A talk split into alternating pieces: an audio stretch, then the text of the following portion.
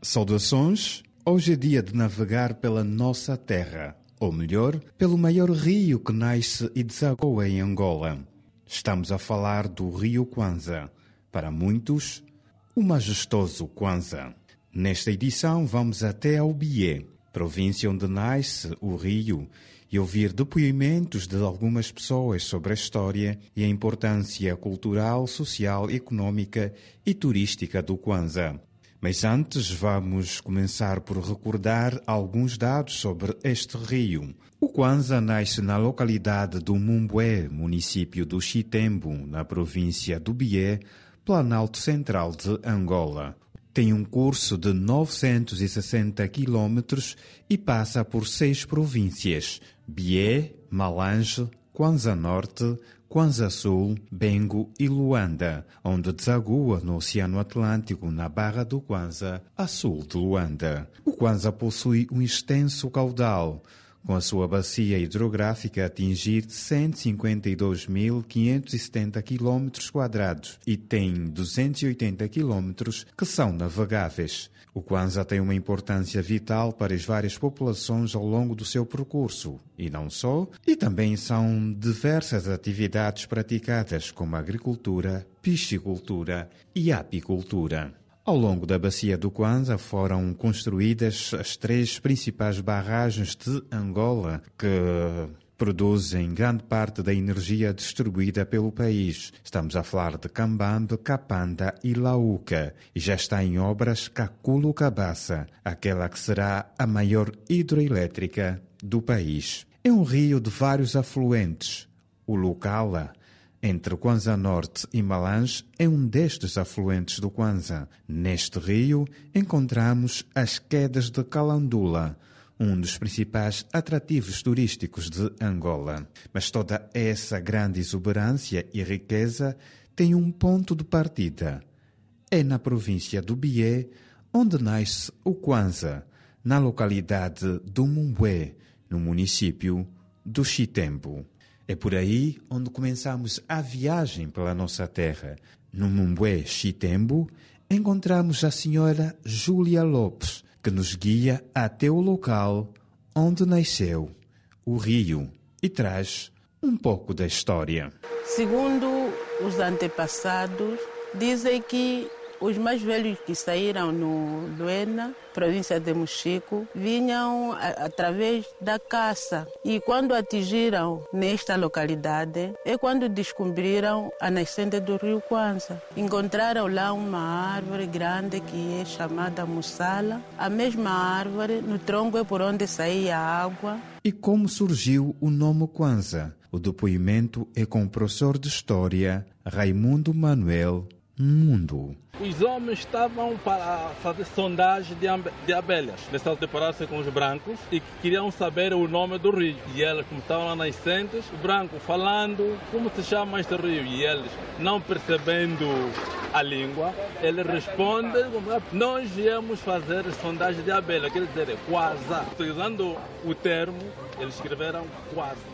Mas se o termo em si seria quase.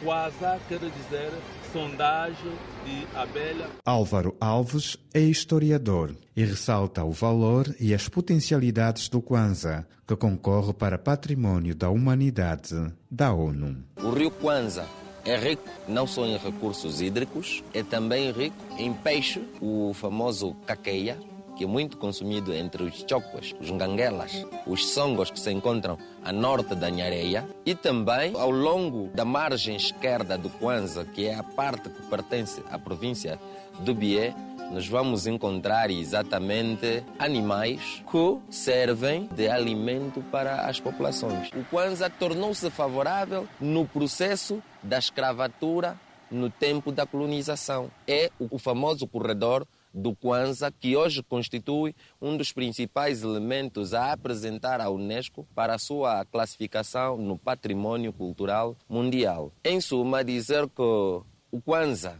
é o nosso mar, a nível da província do Bié, e nós temos muito orgulho dele, E dentro do potencial do Kwanza, há várias atividades que se destacam, como sublinha Domingos Pascoal, gestor turístico. Apresenta potencialidades muito grandes, porque é o único que nasce em Angola e desagua também em Angola no Cianat. Apresenta condições favoráveis para a implementação do turismo, porque em Angola, feliz ou infelizmente, estamos habituados a fazer turismo balneário e agora nós estamos no centro e precisamos fazer o turismo natural, o turismo cultural. À medida em que vai se praticando o turismo ao longo do curso do Rio Kwanza, vai se exercendo atividade agrícola para potenciar economicamente as pessoas e criar eh, aquilo que é, digamos assim, o incentivo para que, de facto, aliada à atividade turística, seja também atividade econômica. Estamos a falar, por exemplo, do milho, batata rena, batata doce, o famoso feijão manteiga, e então pensamos que existem outras culturas que possam ser aliadas, agregadas à prática econômica do nosso país. Todo este potencial e beleza é fundamental que seja preservado. Assim recomenda o ambientalista bieno Raimundo Cufa.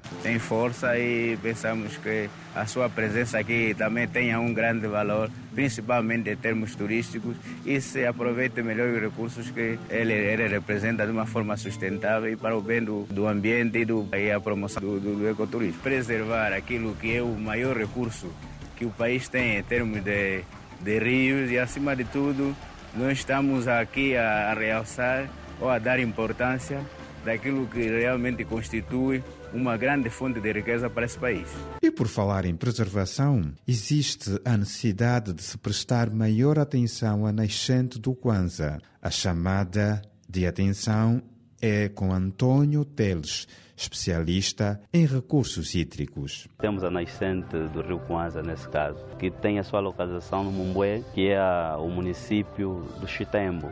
Se nós formos até o Mumbué, vamos dar conta que é um local muito estreito. E essa nascente encontra-se em locais que mais ou menos sofrem exploração de inerte. E quando nós exploramos vários inéditos sem proteção destas mesmas nascentes, então vamos tendo as nascentes quase que quebradas. Através de várias explorações de inertes que aconteceram nesses rios, quase que os rios encontram-se secos. Então, é bom que nós protejamos também não só a própria nascente, mas também os afluentes que dão para o rio Quadro. Então já sabe, é importante conhecer a história e a sua importância e conservar o local e podermos continuar a desfrutar das maravilhas do Kwanza. Hoje navegamos por uma parte dos 258 quilômetros navegáveis dos 960 quilômetros do rio Kwanza. Vamos agora deixar o nosso undongo, jangada ou canoa, as pequenas embarcações utilizadas pelas comunidades ribeirinhas Vamos descansar agora e desfrutar da beleza